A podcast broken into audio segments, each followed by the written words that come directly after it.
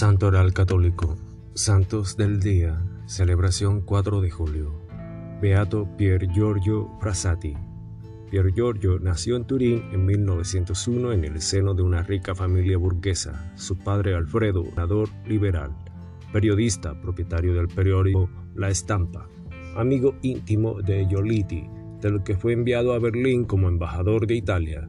Su madre era una pintora muy reconocida. El rey de Italia, Víctor Manuel III, compró uno de sus cuadros expuestos en la Bienal de Venecia. El clima que se respiraba en la casa de Frassati no era en algún modo una atmósfera de fe, pero el Señor supo cómo abrirse camino en los corazones de las personas dispuestas a escucharlo. El sistema familiar se combate desde dentro. Giorgio rechazaba el tipo de vida que se conducía en casa y también se sentía a disgusto en la clase social a la que pertenecía. Además, la fe era un elemento más de forma que de sustancia. Compartió su infancia con su hermana Luciana, apenas un año más joven, su única confidente en cuanto comenzaron a emerger los contrastes cada vez más frecuentes con mamá y papá. Por si fuera poco, Pier Giorgio no era un gran estudiante, pero logró entrar al Instituto Social de los Padres Jesuitas y luego, después del bachillerato, se inscribió en la ingeniería mecánica, con especialidad minera, para estar cerca de los mineros, considerados entonces los más explotados entre los explotados. En esas difíciles condiciones familiares, de todos modos, Pier Giorgio decidió quedarse en casa junto a su familia para poder ejercitar su gran empeño social y su caridad a los pobres, su amor a la oración y a la Eucaristía, que superaron con creces su escasa dedicación al estudio. Desafortunadamente no alcanzó a obtener en vida su título de ingeniero y solo hasta el 2002 le fue concedido honoris causa. Holgazanear al servicio de la justicia y la caridad en efecto, los ásperos enfrentamientos con su padre no se hicieron esperar. Sin embargo, los duros desaguisados eran en una sola dirección, pues cuando Alfredo calificaba a su hijo como un inútil y le recriminaba su vagabundeo por la ciudad entre personas que no estaban a su altura social, Pier Giorgio por su parte no respondía a las provocaciones de su padre con la suficiencia y el orgullo propio de los jóvenes de su clase.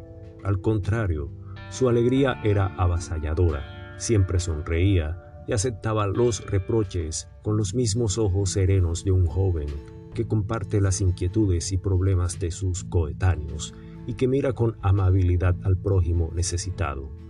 Su mirada estaba llena de aquel auténtico amor evangélico y de aquella verdadera participación en el sufrimiento de las personas desheredadas en estos años se inscribió prácticamente en todas las asociaciones católicas existentes para los laicos, empezando por la Conferencia de San Vicente, la Acción Católica, la FUSI, donde quiera que hubiera necesidad y donde pudiera ser enviado para servir a las personas desprovistas de todo. Empresa Transportes Prasati. Sus amigos se burlaban de su empeño social y lo llamaban Empresa Transportes Frassati, porque siempre iba a los techos de las cuevas de los pobres, a las casas de las periferias de Turín, que era sin duda una ciudad de grandes santos y de intelectuales, pero también de muchísimos trabajadores explotados, pobres y abandonados. A estas personas Pier Giorgio les proveía de todo, comida, ropa, madera, carbón, muebles. Para estos prójimos empobrecidos gastaba todo el dinero que su familia le daba y que cada vez sería menos. En este periodo también se acercó a la espiritualidad de los dominicos y se convirtió en terciario. En Berlín también tuvo la oportunidad de conocer al padre Karl Sonnenschein, el San Francisco alemán. Ese encuentro le hizo preguntarse sobre la posibilidad de convertirse en sacerdote, una idea fugaz que Pre Giorgio dejó de lado porque se dio cuenta de que no era su vocación. Él, como laico, era más feliz cuando prefería la compañía de los pobres a la compañía de los jóvenes burgueses, pues a través de ellos colmaba su sed de concretar el Evangelio. Por eso sería un error pensar que hubiera sido un tipo extraño o aislado cuando abandonaba las ocasiones de diversión burguesa para participar activamente en la misa. Al contrario, buscaba siempre estar en contacto con la fuente de la vida verdadera y entre otras cosas, era un gran apasionado de la montaña con una gran experiencia del alpinismo. Parece que llega el amor, pero no se concretiza. Un día en que se divertía con sus amigos, conoció a Laura Hidalgo. Pero Giorgio se enamoró inmediatamente de ella, pero será un corazón imposible que conservará en su corazón, y todo para sí mismo. Primero para no causarle a ella una falsa ilusión, y luego para no dar a su familia otro disgusto, ya que esta inteligentísima y bella chica pertenecía a una clase social mucho más baja, un sacrificio que pocos jóvenes habrían podido soportar. Pier Giorgio, en cambio, supo enfrentar esta durísima renuncia con una sonrisa, porque sentía en el fondo de cada fibra de su corazón que el verdadero amor era el eterno, y que ese amor le esperaba en su próxima vida, la que tal vez empezaba a vislumbrar llegando incluso a anhelar que no tardase en llegar el día de su nacimiento para el cielo, llamándolo el más hermoso de todos.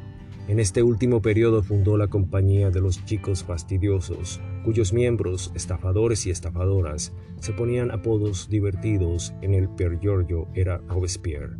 Hacían viajes y bromas, pero sobre todo aspiraban a la más profunda de las amistades, aquella fundada en el santo vínculo de la oración y de la fe siempre alegre, una sincera amistad cristiana, en ciertos aspectos renovadoras y proféticas, y una buena parte del asociacionismo secular de la Iglesia. Una muerte inesperada. Era el 30 de junio de 1925. Toda la familia Frassati estaba tan preocupada por la deteriorada salud de la abuela Linda, moribunda, que nadie le prestaba atención a Per Giorgio, que acusaba un fuerte dolor de cabeza y no tenía apetito, algo insólito para él que siempre solía estar tan bien dispuesto y saludable. Se darán cuenta de la seriedad de su malestar solo en el día del funeral de la abuela, cuando Pier Giorgio ya no pudo ni levantarse de la cama. Desafortunadamente será demasiado tarde, pues la poliomielitis fulminante, posiblemente contraída en las chabolas, le troncará la vida el 4 de julio a solo 24 años.